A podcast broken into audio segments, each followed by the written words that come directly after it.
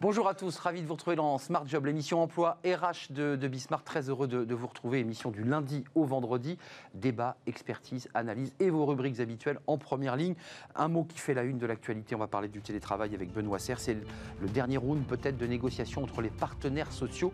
Euh, on en parle dans quelques instants. Working Progress avec les invités de Welcome to the Jungle. Et justement, bah, le télétravail encore dans, dans l'actualité. Comment embaucher un nouveau collaborateur? Eh bien, lorsqu'on est à distance, euh, c'est un sujet évidemment de préoccupation des, des, DRH. On en parle avec Mathieu Amaré. Et dans le cercle RH, le réseau plus que jamais utile. Vous me direz, le réseau c'est compliqué évidemment en période de confinement, mais vous verrez, il y a les réseaux sociaux, LinkedIn, mais aussi euh, Twitter qui peuvent vous aider à rebondir ou tout simplement à décrocher votre premier job. Ce sera notre débat. Et puis fenêtre sur l'emploi, les managers se sont euh, adaptés au télétravail. Ils étaient un peu contestés pendant cette période. C'est ce que nous dit Cadre Emploi. Ils nous en parleront à la fin de l'émission. Tout de suite, en première ligne.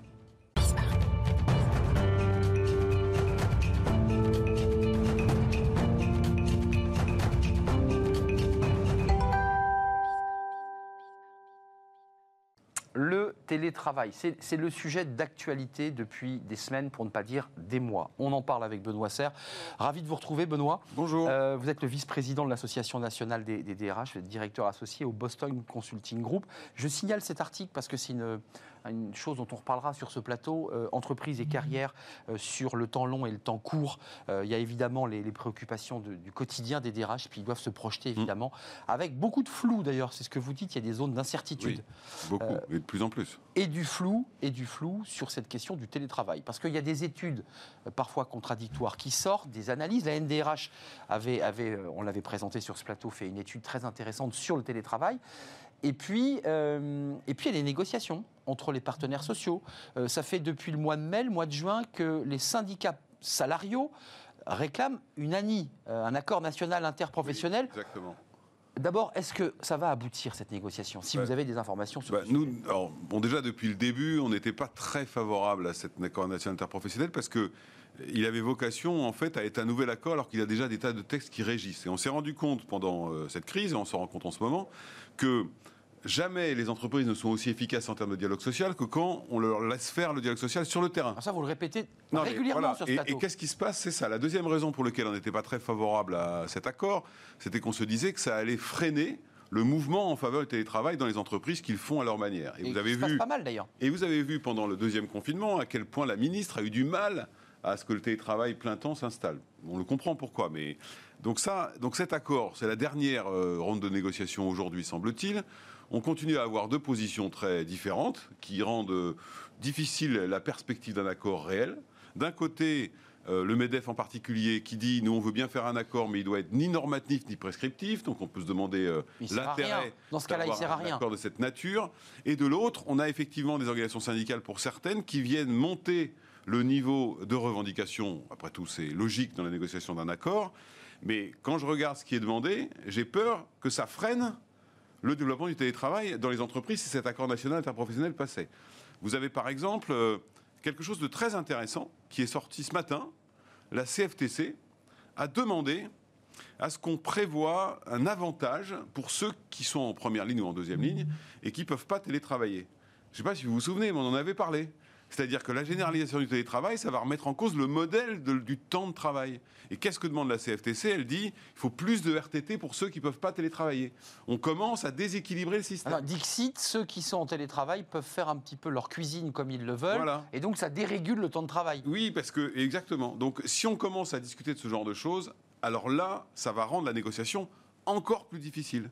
Il euh, y a un débat du côté patronat, c'est l'idée que, et on l'entend de plus en plus, certains disent, nous le télétravail c'était très bien parce qu'on pouvait organiser notre temps comme on le voulait. C'est ce que vous venez d'évoquer.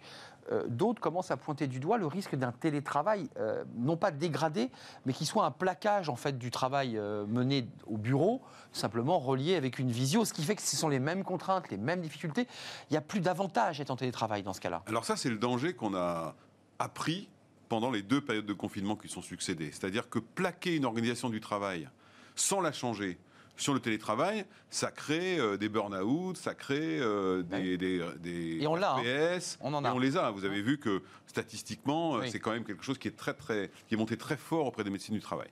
C'est pour ça que la mise en place d'un télétravail réclame d'abord de repenser le management de ce télétravail, de l'organisation du travail, trois nécessairement le rôle du site de travail. Bien et sûr. ensuite, garder le principe de ce qu'on appelle le double volontariat. Pour le coup, ça, c'est un point d'accord Hum. entre les partenaires sociaux dans le cas de la négociation. Il faut que les deux soient d'accord. qu'il faut que le manager soit d'accord et il faut que le collaborateur soit d'accord. Parce que contrairement à ce qu'on imagine, le seul critère, c'est pas la nature télétravaillable ou pas du, mé- du métier. C'est aussi la capacité du collaborateur à être en télétravail. Et on s'est rendu compte pendant la période, et c'est pour ça qu'on a eu pas mal de, de difficultés à installer le télétravail 100%, dont nous savons, nous, à la NDRH, suite à l'étude qu'on avait faite, Ouais, c'était clair. pas, pas la bonne Vous, c'est le solution. 3-2, globalement, c'est 3 Voilà. jours euh, entreprise, 2 jours. euh, C'est ça. Et il y a eu une petite erreur d'analyse. C'est-à-dire qu'on a dit les entreprises ne veulent pas en mettre le télé- en place le télétravail plein temps. Oui, c'est ce que les ministres ont dit. Non, c'est pas ça. C'est qu'elles se rendaient bien compte que leurs propres collaborateurs ne le souhaitaient pas non plus. Hmm. Or, l'interdit d'entreprise, c'est trouver le bon équilibre entre les conditions de travail, le temps de travail, et puis ne perdons pas de vue la nécessité de performance et la nécessité de productivité. Donc on était dans une parenthèse, on est toujours dans une parenthèse où le gouvernement a un peu baissé, d'ailleurs un petit peu levé le pied quand même sur le, le- le caractère agressif à l'égard des, des DRH et des entreprises. Ils ont été très durs à votre égard au départ parce qu'ils vous ont montré du doigt en disant Oui, oui, oui. c'est de la faute des entreprises, elles jouent pas le jeu. Enfin on l'a entendu de la bouche d'Elisabeth Borne. Oui, ce qu'on a trouvé, bon, euh, c'est de bonne guerre, mais on a trouvé un peu ça un peu léger parce que les entreprises, depuis le mois de mars, Le ton s'est radouci, hein, Mais qu'est-ce qu'elles font? Elles passent leur temps à s'adapter du mieux qu'elles peuvent. Or là, euh, les conditions du deuxième confinement, d'abord, il faut reconnaître que c'était pas d'une clarté absolue, l'organisation de ce confinement. Et ensuite, les entreprises, elles étaient épuisées. Le sujet, c'est sauver des emplois. On avait une espèce d'injonction paradoxale entre, d'un côté, ne licenciez pas, mais bon, par contre, vous faites comme on vous dit de faire. Donc c'est vrai que ça s'est calmé un peu, et heureusement, parce que je ne sais pas ce que va dire le président de la République euh, demain soir, mais apparemment, 20 on annonce quand même que le télétravail plein temps sera poursuivi au moins jusqu'à la fin de l'année. Ça, c'est pas une surprise, mais surtout qu'il sera très fortement recommandé au moins quelques jours par semaine jusqu'à l'été 2021. Ça prouve bien ce qu'on disait, à savoir que la raison pour laquelle les entreprises se sont installées dans un télétravail un peu différent que par rapport au premier confinement, c'est parce qu'elles anticipaient tout simplement que ça allait durer longtemps.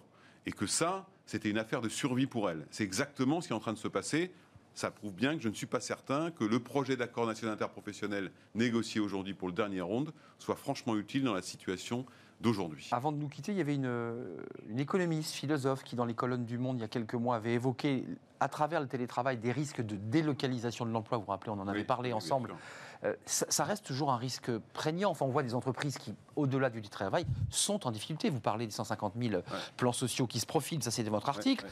Il y a quand même des inquiétudes. Donc tout ça mélangé, est-ce que l'entreprise va pas se dire, ben, j'en profite aussi pour euh, externaliser une partie de, Alors, de mon back-office euh, Oui. dans un pays étranger? Ça, on le connaît déjà dans les plateformes téléphoniques, par exemple. Je pense qu'à court terme, il n'y a pas forcément un vrai risque autour de ça. En revanche, le risque va arriver quand?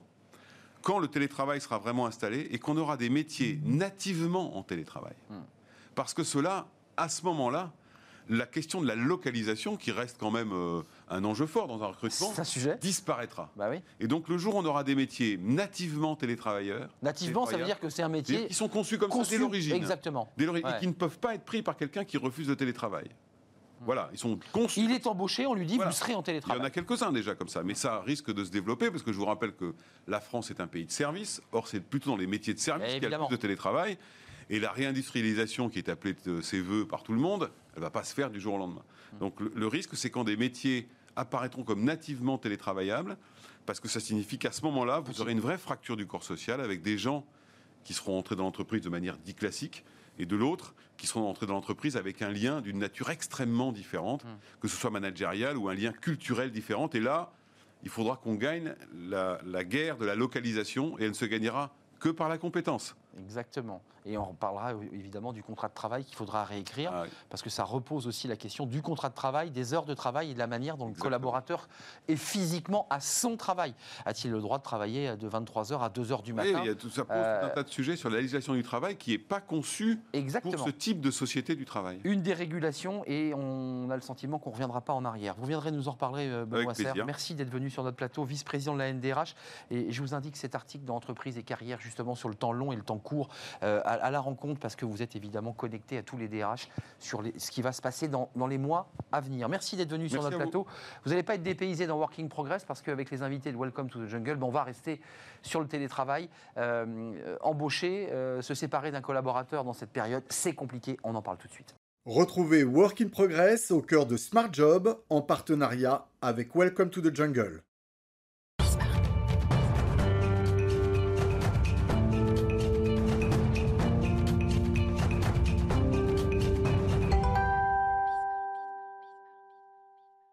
Working Progress. Mathieu Amaré, vous avez écouté euh, Benoît Serre avec, euh, avec intérêt parce que ça fait écho d'ailleurs à la question que vous allez poser dans quelques instants à votre invité. Parce que euh, comment intégrer, la question est simple, comment intégrer de nouveaux collaborateurs en période évidemment de, confinement à distance. et à distance hmm. Compliqué. Tout à fait. Et je suis ravi d'accueillir pour en parler Manon Sylvain. Manon, bonjour. bonjour.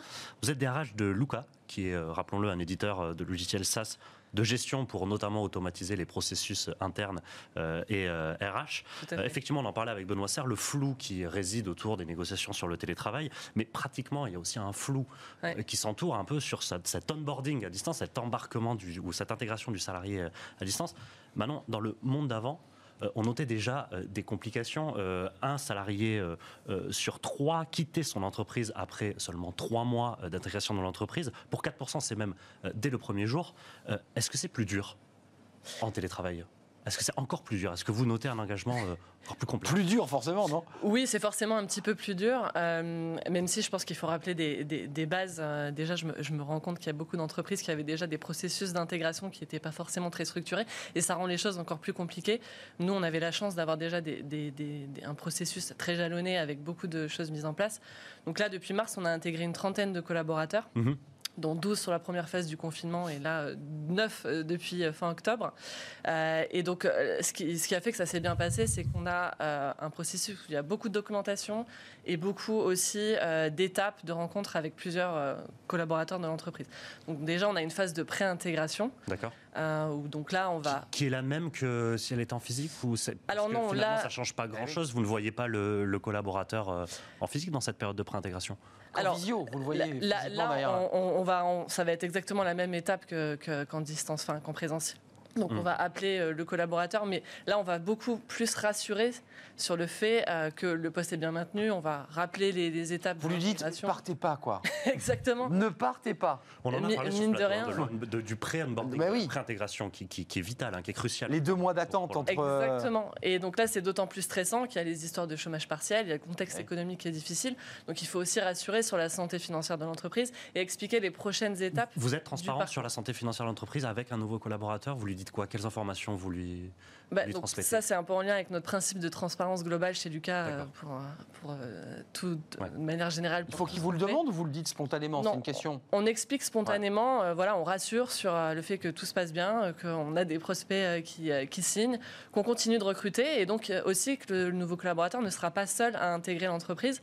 Nous, on fonctionne beaucoup par effet de promo, donc les nouveaux collaborateurs n'arrivent pas seuls, ils arrivent à plusieurs et ça, c'est très rassurant aussi. D'accord. Donc voilà, donc la rentrée des classes, on a moins peur. Euh. Exactement, et puis ça permet aussi de, de, de, faire une émulation mm. quand on arrive à plusieurs. Manon, vous êtes emparé du, du, sujet dans une note de blog. Rappelons que Lucas aussi a, un média, euh, ou en tout cas un blog sur lequel vous, vous, euh, vous, publiez des informations. vous notiez trois indispensables à prendre en compte pour l'onboarding à distance d'un collaborateur. quels sont-ils? Et vous rappelez notamment sur le premier point que ça paraît trivial. Mm mais que l'envoi d'un matériel informatique, la logistique, la synchronisation des agendas est euh, quelque chose de vital. Oui. C'est le cordon ombilical, ça, finalement. Exactement. Alors, si on n'a pas de PC, si on n'a pas un compte euh, mail bien paramétré et si on ne sait pas à quel endroit accéder aux documents, voilà, on, aura beau faire tout ce qu'on veut derrière pour euh, faire passer les messages autour de la culture, ça, enfin, voilà, il faut déjà partir sur une bonne base.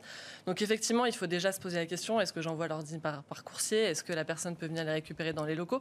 Donc ça, déjà, d'être bien carré sur la problématique matérielle. Ensuite, il y a aussi les sujets autour de l'administratif. Mmh. Donc euh, voilà, enfin, comment je signe mon bah contrat? Comment je récupère tous les documents liés à l'intégration d'un nouveau collaborateur?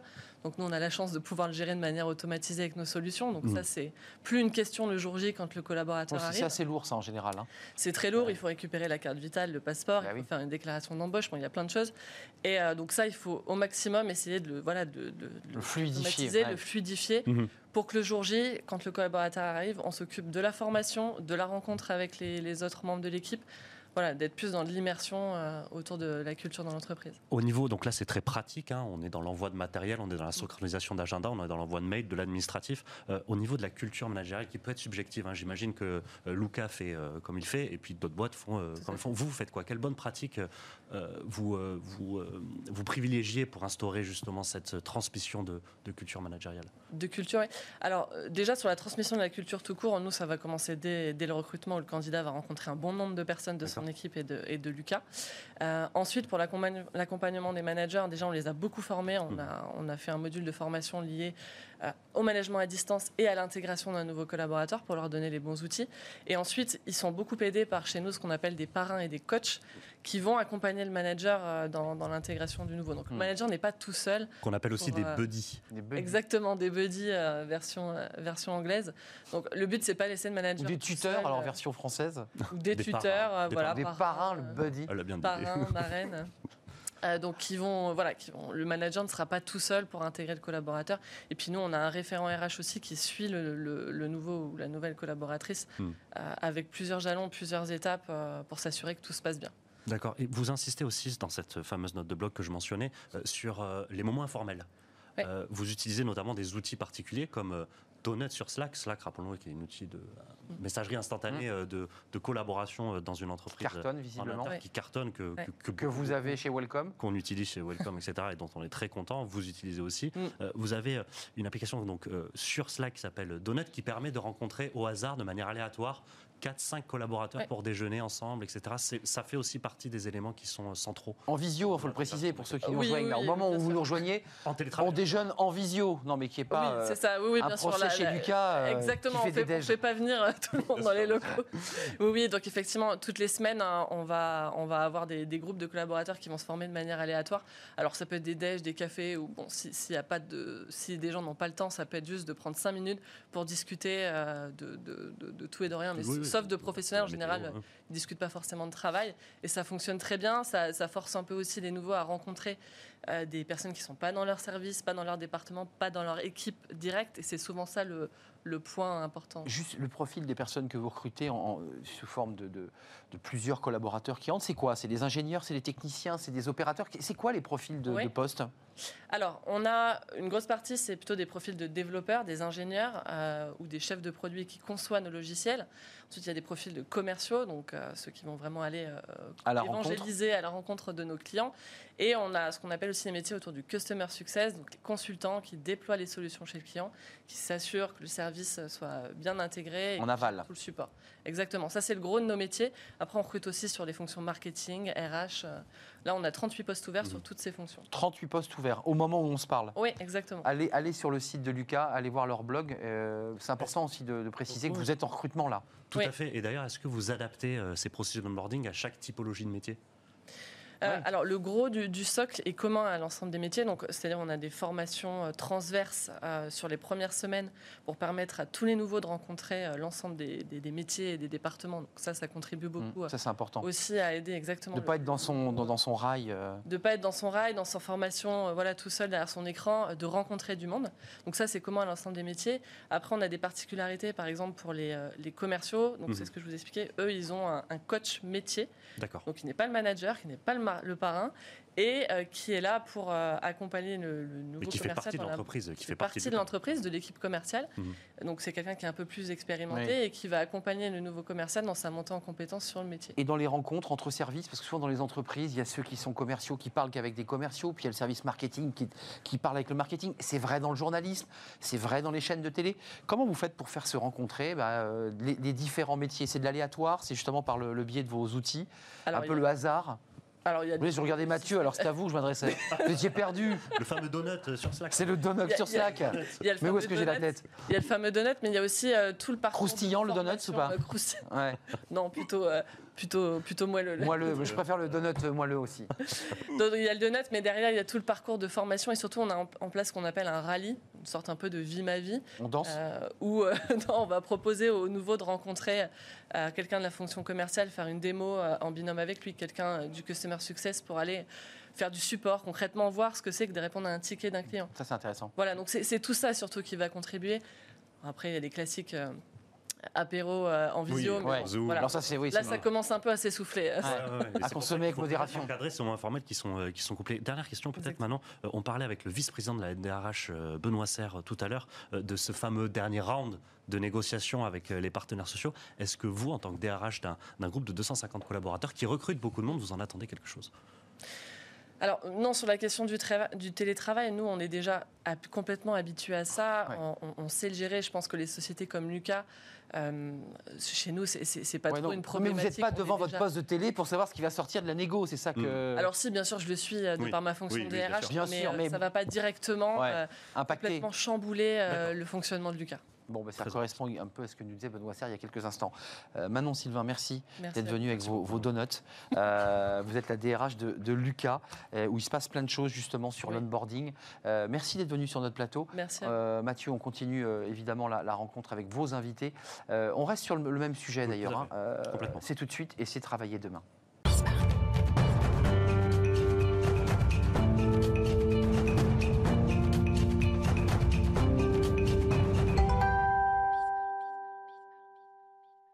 Voilà, retour en plateau avec euh, Mathieu Amaré, parce que c'était intéressant d'entendre une entreprise qui est à la pointe sur ces Mhm. questions d'onboarding. Et là, on a aussi un, un- un invité, euh, euh, bah, justement, euh, dont, dont la fonction, euh, la création de l'entreprise est d'aider à l'intégration des nouveaux collaborateurs. On est en plein dans le sujet. Exactement. Et même si les entreprises sont à la pointe, je pense que sa solution aide beaucoup euh, les nouvelles entreprises. Euh, on est en présence de Arnaud Weiss. Bonjour. Bonjour. Bonjour Arnaud. Vous êtes cofondateur et CEO d'Axel, Tout à fait. assistant virtuel de management et notamment d'onboarding, puisqu'on en parlait euh, précédemment. Absolument. Il aide notamment les managers à devenir meilleurs. C'est la promesse que vous faites, en tout cas, sur votre, euh, sur votre site. C'est la première phrase que, euh, que j'ai lue. Euh, dans l'accompagnement de nouveaux collaborateurs, euh, qu'est-ce que votre solution euh, permet exactement? Est-ce que ce sont des, des, des outils particuliers? On a parlé du donut.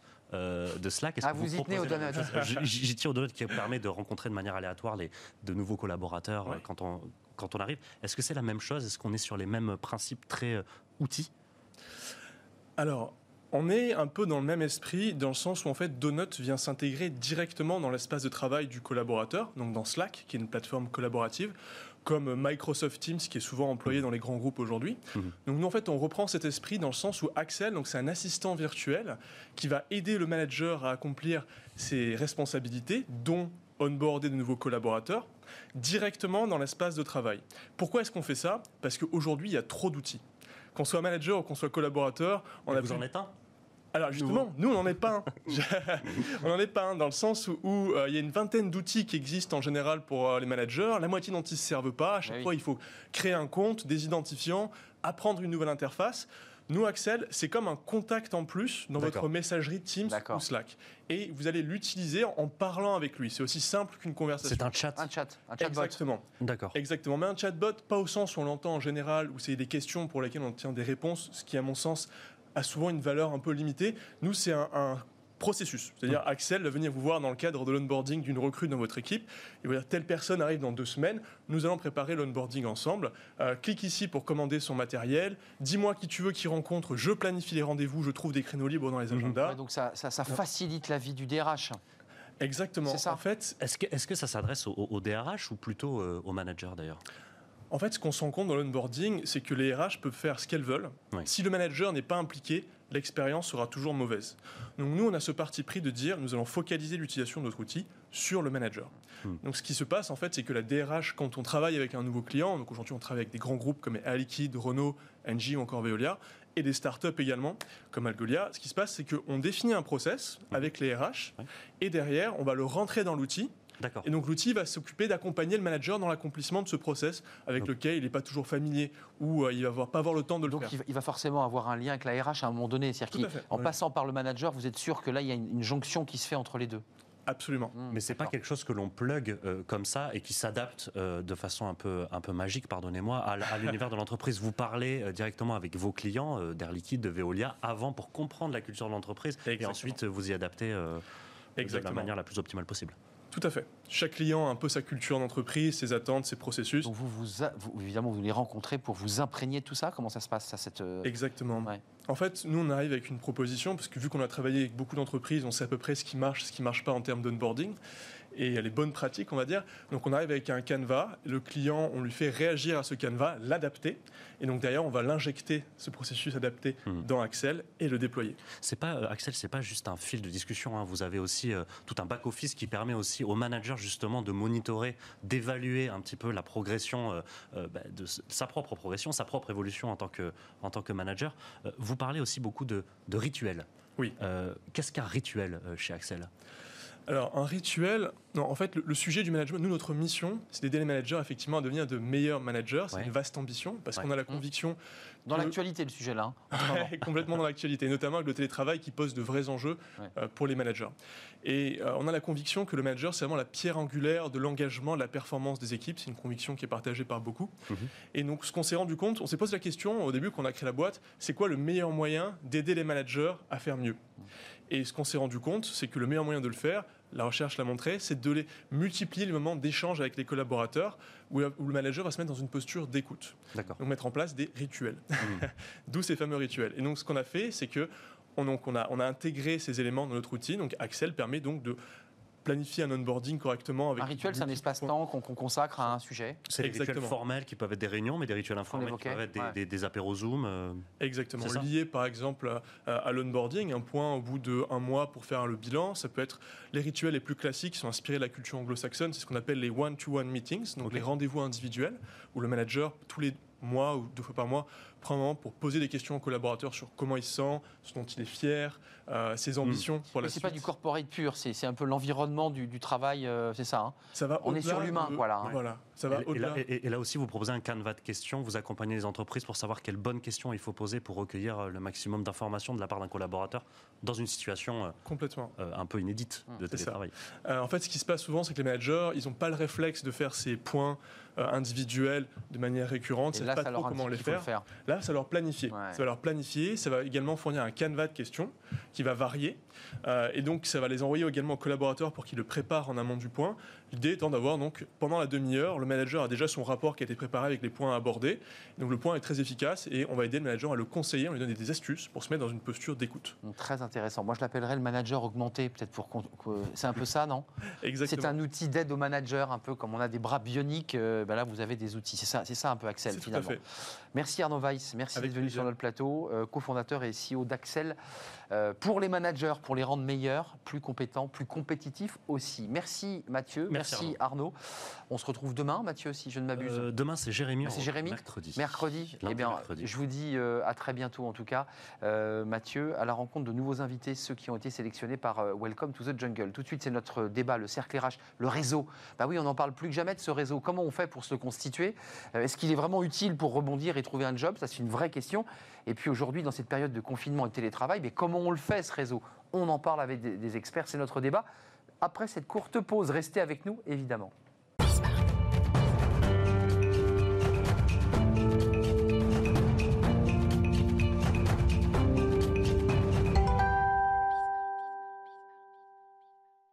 Le cercle RH qui est notre débat quotidien, très heureux de, vous retrouver. Alors on va quitter un peu le télétravail, encore qu'on va rester sur les réseaux sociaux. On va beaucoup parler des réseaux sociaux, mais pas du télétravail. Le réseau, ça sert à quoi? Est-ce que c'est utile? Est-ce que c'est important lorsqu'on veut changer de poste? On essaie de se ripolliner le CV, on essaie de se montrer sur son meilleur jour. Et puis il y a aussi ceux qui cherchent un emploi, leur premier job. Le réseau euh, est essentiel, peut-être plus essentiel que jamais dans ce contexte de confinement. On va en parler avec mes, mes invités. Euh, Julien Morisson, euh, je commence par les hommes, mais, per- permettez-moi de présenter Julien Morisson qui est à ma droite, fondateur du cabinet BE. On va en parler avec vous parce que vous êtes déjà venu sur notre plateau nous parler. Alors, euh, il y a les artistes, les comédiens qui ont des agents. Et vous, vous avez, bah, vous avez créé une agence d'agents, mais pour des cadres supérieurs et des dirigeants. Vous allez nous en parler. Et j'imagine que vous soignez, vous, en tant que cabinet, leur réseau. Merci, Julien, d'être là. Marie-Liesse Morgot, merci d'être avec nous, d'avoir répondu à notre invitation. Managing Director chez NextMove. Next, Next Move, c'est quoi Next Move en quelques mots? Next Move, bah, dans le Next Move, il y a du mouvement. Notre euh, métier, c'est d'accompagner des cadres dirigeants et des dirigeants dans toute leur trajectoire professionnelle. Nous, on est coach. Et euh, ce qui nous anime, bah, c'est de mettre les personnes en mouvement et de faire euh, d'eux des leaders de demain. Alors, je n'ai pas utilisé le mot le networking, on, ah. va en parler, parce que c'est aussi un mot valise qui a été utilisé par tous les coachs, les consultants. Le networking, c'est pour le dire simplement comme un paysan euh, euh, du Cantal, c'est la mise en relation autour d'un verre, euh, autour d'une dégustation de vin, autour d'une galerie d'art, autour d'un match de sport. Le networking, c'est ça, c'est la mise en réseau de gens qui ne se connaissaient pas auparavant et qui vont bah, se retrouver en relation. Nous sommes avec Hervé Baumler, il est avec nous en visio. Bonjour Hervé, consultant à haut placement chez Enjeu Dirigeant. Alors vous êtes un expert, c'est pour ça que j'ai utilisé le mot en networking. vous expliquez comment trouver le bon job avec un bon réseau. Et puis j'invite ceux qui nous regardent et ceux qui vont nous regarder euh, sur les réseaux sociaux, justement, à lire vos blogs, parce que vous avez un blog très détaillé qui donne des conseils extrêmement euh, pratiques. Euh, je commence par une question très simple, mais très compliquée. J'ai bien compris le réseau quand on peut effectivement faire une dégustation de vin, quand on peut créer un événement, mais l'événementiel, il n'y en a plus. on peut plus se rencontrer. On fait des dîners, déjeuners à 6 maximum. Comment on fait aujourd'hui pour soigner son réseau alors que le réseau est coupé? Alors, il y a plusieurs formats. Hein. Julien Mariliès. C'est euh, notamment l'intérêt aussi d'avoir développé les réseaux sociaux, les modes alternatifs de communication. Ah, tout de suite, vous basculez sur le. Oui, c'est-à-dire que c'est pas parce que foncièrement on ne peut plus euh, sortir, avoir d'événements à l'extérieur que pour autant on doit s'annihiler de toute communication, bien évidemment, euh, avec le reste euh, de nos congénères et euh, l'intérêt des réseaux sociaux, mais pas que, l'intérêt des communautés. Je pense qu'on reviendra, à mon avis, aussi sur la notion de communauté qui est importante euh, actuellement. Toucher les bonnes personnes, la communauté. Exactement. Et puis être animé par une passion qui est commune. Et, et donc, c'est pas tout à fait la même chose que le réseau, strictement, permet justement de pouvoir toujours nourrir les relations interpersonnelles les uns avec les autres. Enfin, je pense que vous serez d'accord. marie concrètement, les gens sont confinés. Ils sont devant leur ordinateur, ils sont devant leur téléphone. vos clients, Comment vous les accompagnez pour les mettre en mouvement dans ce contexte-là en particulier? Alors, j'ai envie de vous dire quelque chose par rapport au réseau. J'entends, on va dans un cocktail, c'est sympa, on rencontre des personnes. Moi, je vous ai vu sourire quand je le, disais. Oui, euh, ce qui me fait sourire, c'est que le réseau, c'est d'abord les personnes que nous connaissons. Ce sont les personnes que l'on aime bien. Dorénavant, vous allez faire partie de mon réseau nécessairement vous allez penser. On s'aime pas bien encore, mais pas encore, mais ça va venir. Le lien se fait. Alors on est en présentiel, on a de la chance aujourd'hui. On, peut effectivement se découvrir. Le, le risque parfois, c'est d'avoir une notion un peu utilitariste de mon réseau. Je recherche un job, donc je vais faire ce qu'il faut pour rencontrer des gens, etc. Donc on est un peu guindé parce qu'on a vraiment une, demande. Alors que le réseau, ce sont les personnes que l'on connaît qui vont nous rendre service et qui vont nous présenter d'autres personnes. Hmm. Ça, c'est important. D'abord, c'est son cercle proche, des gens en qui on a confiance à qui on peut se confier. Eh c'est pas toujours facile. Je vais poser la question à Hervé Baumler. Euh, je mets de côté pour l'instant ceux qui cherchent un job. Euh, ils ont fait une école de commerce, ils, se mettent en réseau, ils sont jeunes, ils n'ont pas d'expérience, c'est difficile. Là, je parle d'un profil, euh, Hervé, cadre sup. Quelqu'un qui dit, moi j'ai envie de renverser la table, ça fait 20 ans que je fais un boulot incroyable, je suis très bon. mais en même temps, c'est pas facile de, de, dire à son réseau qui s'est habitué à l'image sociale de cette personne, je vais renverser la table. On peut le dire qu'aux personnes de confiance, ça Hervé, c'est obligé. Alors, je, vais revenir, euh, avant de répondre à votre question, je vais revenir à, la notion de réseau qu'on évoquait au départ. Euh, ce que vous évoquez au départ, c'est souvent la, vision euh, très superficielle du réseau, qui est de limiter le réseau au cocktail, euh, aux, soirées. Euh, et on sait tous que les cocktails, il n'y a rien de pire que les cocktails parce que très souvent on arrive, on ne sait pas quoi dire, euh, on, va se coller aux gens qu'on connaît et il ne se passe rien dans les cocktails. Donc ce qu'il faut bien comprendre, et c'est ce que j'explique dans les différents livres que j'ai écrits sur le, le réseau, c'est que le réseau qui fonctionne, que ce soit en recherche de business, en recherche d'un job ou même pour progresser euh, dans, une société, dans une entreprise, c'est plutôt le, réseau en one-to-one, en face-à-face. le réseau qui fonctionne, c'est la relation euh, qui peut s'approfondir, qui peut être beaucoup plus enrichissante quand on retrouve une personne en face à face et non pas un groupe de personnes avec qui on va avoir des entretiens très superficiels. Hervé, Hervé, je suis entièrement d'accord. Évidemment, j'ai- j'ai démarré par la partie émergée, par la, par la mousse. Mais euh, c'est pas facile. Enfin, je, veux dire, moi, j'ai très très envie de rencontrer le patron de, de je dis n'importe quoi, ou de Total. Bah, très, très franchement, euh, mais je fais comment? Je pense qu'au démarrage, il faut se poser la question du pourquoi le réseau. Ça a été un peu abordé. Euh, la, raison du- la motivation du réseau n'est pas la même si vous voulez développer votre activité en termes de business, chiffre d'affaires, vous êtes consultant, vous avez besoin de vous donner de la visibilité, si vous voulez rechercher un emploi, si vous voulez, parce qu'on en parle peu, mais c'est aussi l'intérêt des réseaux, c'est aussi de parler entre pairs, euh, de pouvoir échanger sur des problématiques que vous êtes susceptible de rencontrer. L'intérêt quand même du réseau à la base, ce qu'on a appelé les clubs, hein, c'était quand même ça. Euh, ensuite, c'est quand même parti un peu en... euh, euh, assimilant la gestion du réseau avec une opportunité professionnelle. Mais à un moment donné, l'intérêt, c'était véritablement de pouvoir échanger sur des sujets que l'on peut rencontrer. Alors, RH, financier, marketing, peu importe, mais de pouvoir partager des problématiques, aussi d'avoir des solutions innovantes. C'était ça. Le réseau, à la base, initialement, il est celui-ci. Donc après, c'est vrai que dans les années un peu plus 80, on est quand même rentré plus dans bah, repositionnement professionnel et c'est resté euh, un peu. Et pourquoi on en parle autant du réseau finalement? Eh, Parce qu'il y a un mythe, un mythe pour moi qui est, qui est de dire euh, le réseau est nécessaire parce que le marché est caché. Hmm. Et c'est pour ça que j'ai besoin du réseau. On va y venir, on va y venir Donc, sur donc ce. C'est pour ça que le why Ouais. est extrêmement Ouais. important. sur les mots associés au mot réseau, parce que ça, on va en parler avec Hervé, avec Mhm. Marie-Liès, mais euh, vos clients, vous les recevez, vous les diagnostiquez, vous leur faites, une- vous les lasérifiez, et puis ensuite vous leur dites, On ne fait pas comme ça, mais, euh, vous leur dites, mais on est. On ça est, colle pas, vous n'êtes pas assez dynamique sur votre réseau, il faut dynamiser votre réseau. Comment vous, comment vous leur, Alors, leur amenez l'idée qu'il faut se mettre en mouvement? D'abord, ça, ça dépend à quel moment effectivement se situe la personne que l'on accompagne. Quand on accompagne une personne, un dirigeant, un dirigeant aujourd'hui qui est en activité, euh, j'ai envie de dire, fait face à une certaine volatilité. Il a un dilemme entre sa vision long terme, entre sa gestion au quotidien. Il faut faire preuve d'agilité, de modernité, de réactivité, etc. Il fait face à une pression qui est énorme. Il fait face à des cycles qui, se, qui sont de plus en plus rapides. Il faut bien qu'il retrouve un peu d'énergie.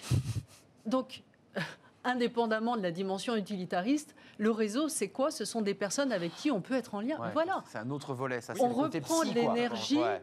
On, va chercher se de fait l'énergie. confiance, Ouais. mais aussi on a des tas d'informations parce qu'on passe un moment sympa ensemble et de Mm. dire bah tiens by the way on a échangé avec euh, Julien, on se connaissait pas tous les deux et on a eu des tas d'idées ensemble évidemment. On se connecte, on, Voilà. se, on se relâche aussi, on peut, on peut Ah bah, livrer des oui. anecdotes, on peut échanger sur des, des moments difficiles de l'entreprise aussi. C'est ça, ça sert à ça le réseau. Exactement. Et un dirigeant des problématiques. Et des Exactement. problématiques. exactement. Donc Et on se peu- ressource. Et on se ressource. Mais oui, donc Ouais. c'est si c'est je suis en transition, donc faut que je fasse du réseau.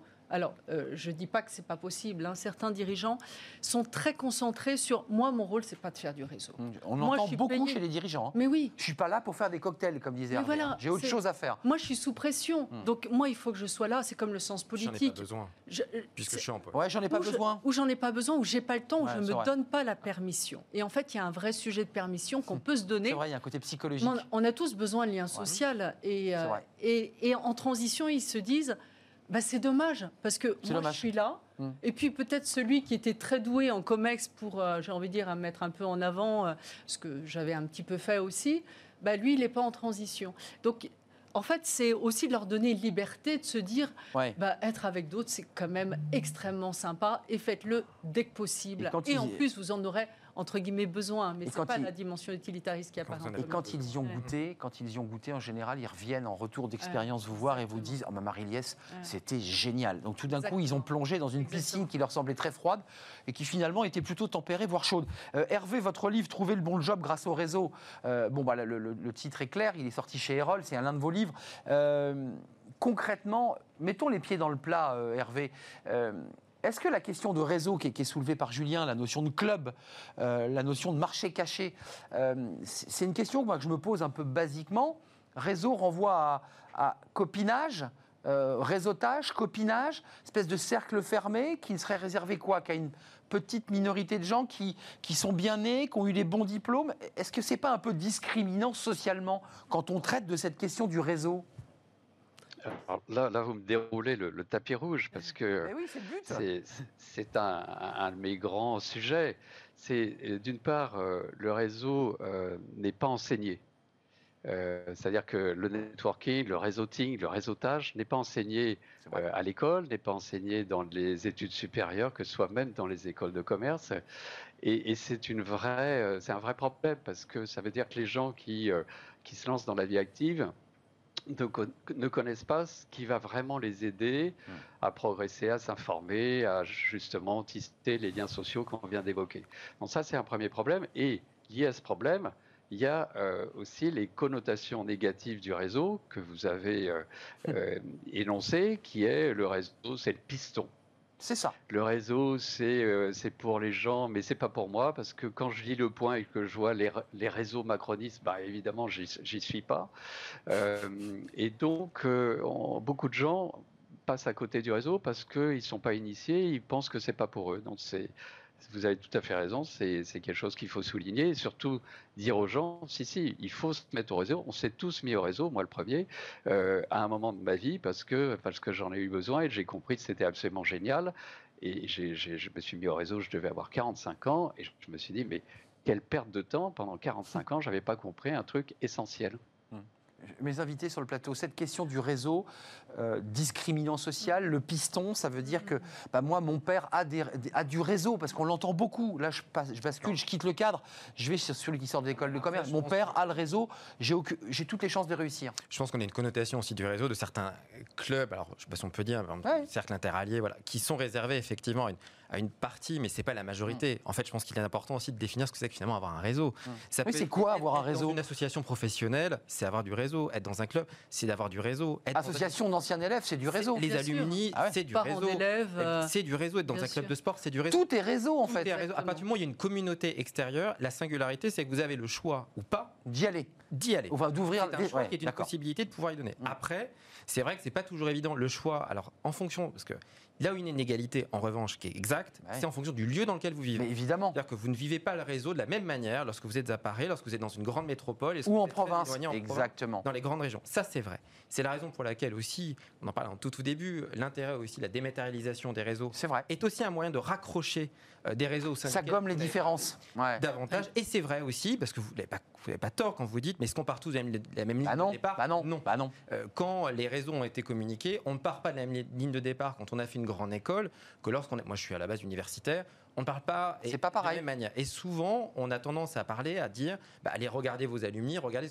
Oui, enfin, moi, j'en ai pas. Donc, à un moment donné, si, on, si c'est un peu la réflexion qui m'est donnée, ça va être un peu court. C'est vrai. Mais c'est pas pour autant que le réseau ne s'est pas, dé- ne s'est pas démocratisé avec, effectivement, M. Muller le disait à juste titre, c'est une vision en France qui a une connotation qui est pas bonne, Mm. une vision j'en ai pas besoin, une connotation pour dire j'ai pas besoin moi d'un peu. Enfin, qui n'est pas enseigné, quoi. pas de. On Et considère, ouais. ce n'est pas enseigné, c'est très exact. Mm. Et pour le coup, contrairement à des pays plus anglo-saxons, avec une culture aussi, il faut le dire, oratoire. Tout à fait. Là où la France a une culture l'écrit, et on est pénalisé. C'est fondamental, ça. Mm. Eh oui, c'est important. On n'a pas cette oui. habitude-là. De parler, d'être-.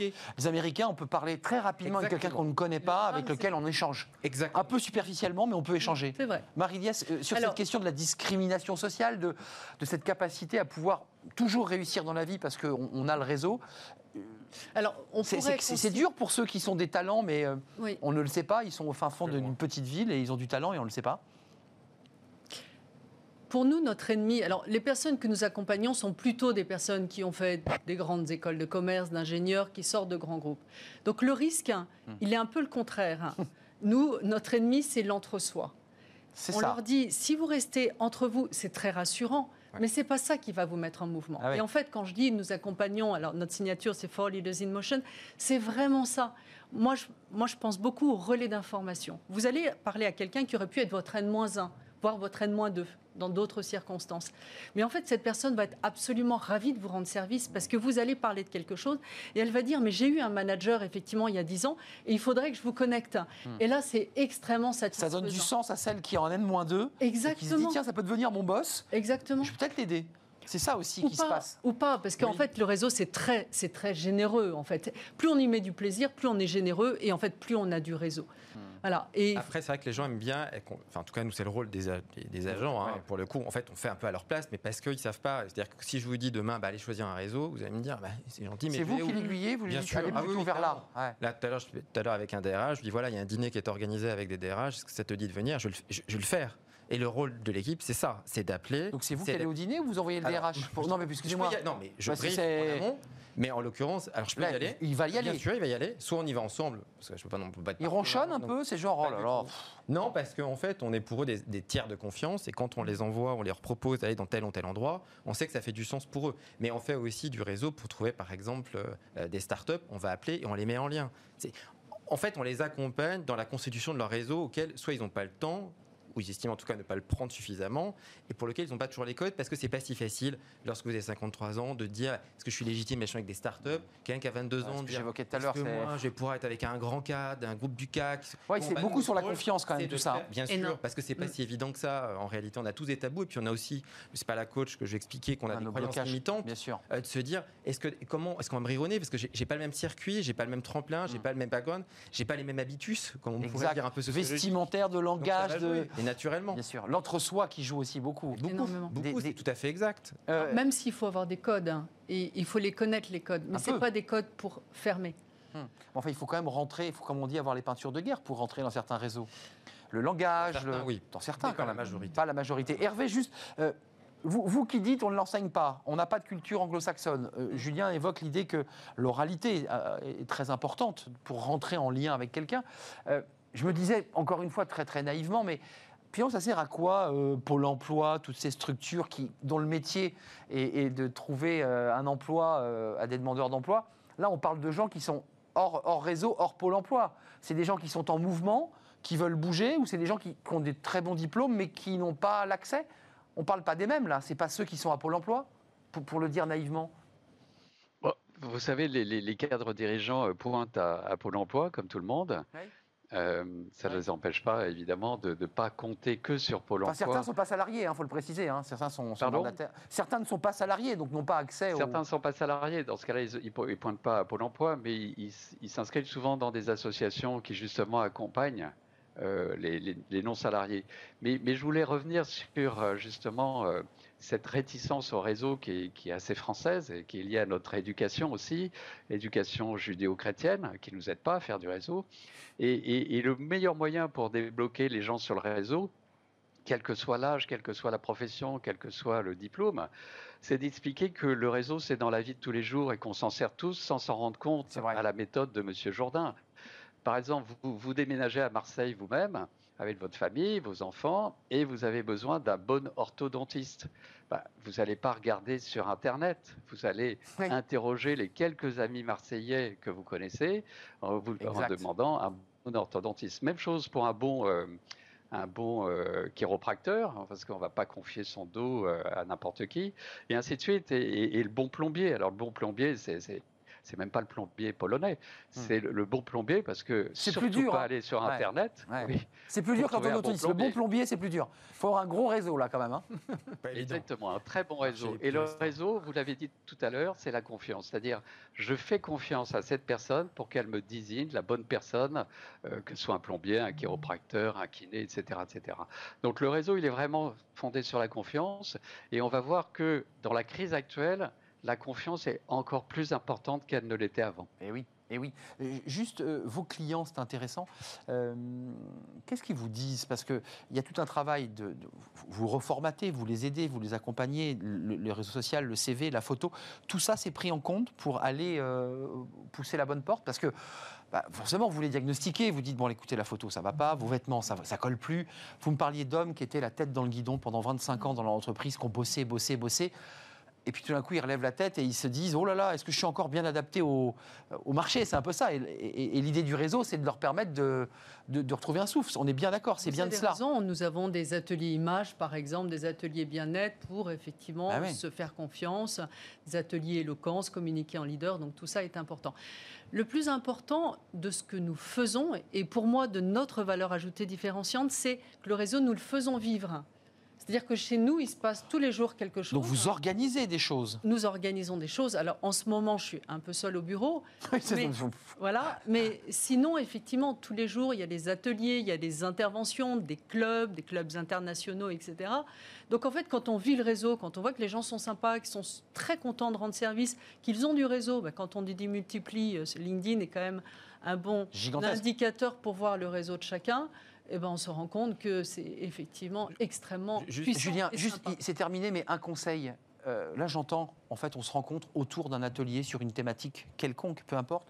Je pense qu'il faut être adroit quand même dans son, approche. On- D'abord, on se rencontre avant de dire je, Vous pourriez me filer votre carte parce que j'aimerais pouvoir récupérer. Oui, il y a quand même toute une psychologie quand même à avoir. Avant juste de répondre, bah, je pense qu'il est aussi important d'utiliser de nouveaux moyens de communication. On a beaucoup, on peut créer son réseau par, en utilisant WhatsApp. On peut utiliser son réseau en utilisant les Slack. L'avenir, il est là. Slack, on on a- ouais. du réseau. Et de plus en plus, c'est ce qu'on fait la nouvelle génération, c'est de googliser.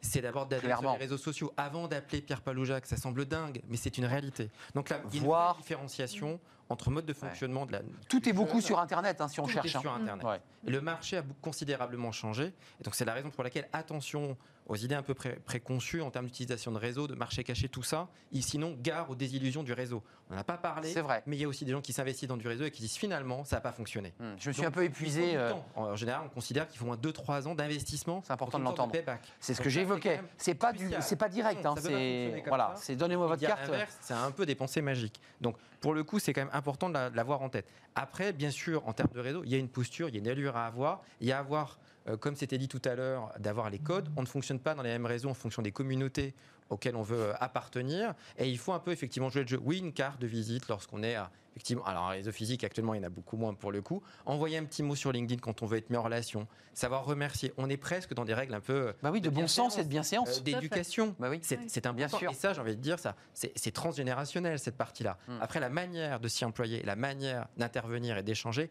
pour le coup, est très différente en termes d'utilisation des réseaux sociaux. Passionnant. Les réseaux Euh, sociaux sont une vraie, vraie aide. Euh, J'ai un exemple en tête qui était intéressant. J'accompagne une personne, euh, sa femme doit partir, elle est russe, elle doit partir en Russie, ses parents sont malades.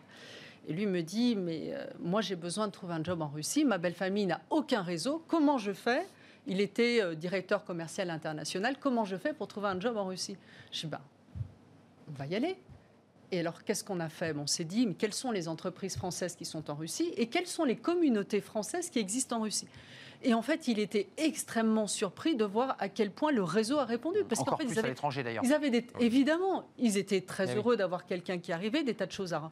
Et aujourd'hui, il est directeur général de MAPED, il est extrêmement heureux, il est à Saint-Pétersbourg et en fait, il, voilà, il a réussi Merci. grâce au réseau, mais au vôtre quelque part, c'est-à-dire effectivement toute la notion digitale. Et on n'est pas là pour dire ce sont deux mondes différents. Tout ça, ce sont des appuis effectivement. Merci notre- Marie-Liesse Morgot, euh, managing director chez Nextmove. Je l'ai bien dit là, Move, c'est- c'était honteux. Merci à Julien Morisson, je ne l'ai pas appelé Julien Morrison, vous avez vu aujourd'hui. C'est bi, du coup, j'en profite. Moi aussi. Bah ouais, cabinet B, Bi. mais B, Exactement. absolument, c'est pas BE. Et merci à Hervé Baumler, consultant haut de placement chez Enjeu Dirigeant, là je l'ai bien dit. Et puis votre livre pour ceux qui se passionnent sur ce réseau qui n'est pas enseigné dans les écoles, Trouver le bon job grâce au réseau. Restez avec nous euh, et merci à vous évidemment de m'avoir accompagné. Fenêtre sur l'emploi, les cadres et les managers, eh bien, c'est Cadre Emploi qui nous en parle, c'est tout de suite.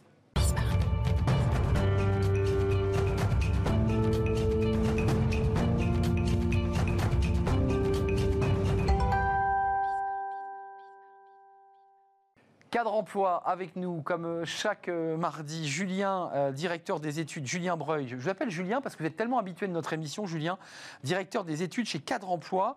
Alors, Julien, c'est intéressant. Euh, D'abord, vous êtes en visio, euh, confiné comme tous, les, cadres. Et oui, Julien, et oui. Euh, D'abord, une question. On en avait parlé à plusieurs reprises avec vous. Les managers, pendant les périodes de confinement, notamment la première, n'étaient pas du tout adaptés. Là, il semblerait, d'après votre étude en tout cas, que les, managers semblent quand même mieux préparés à ce deuxième confinement. Vous le confirmez?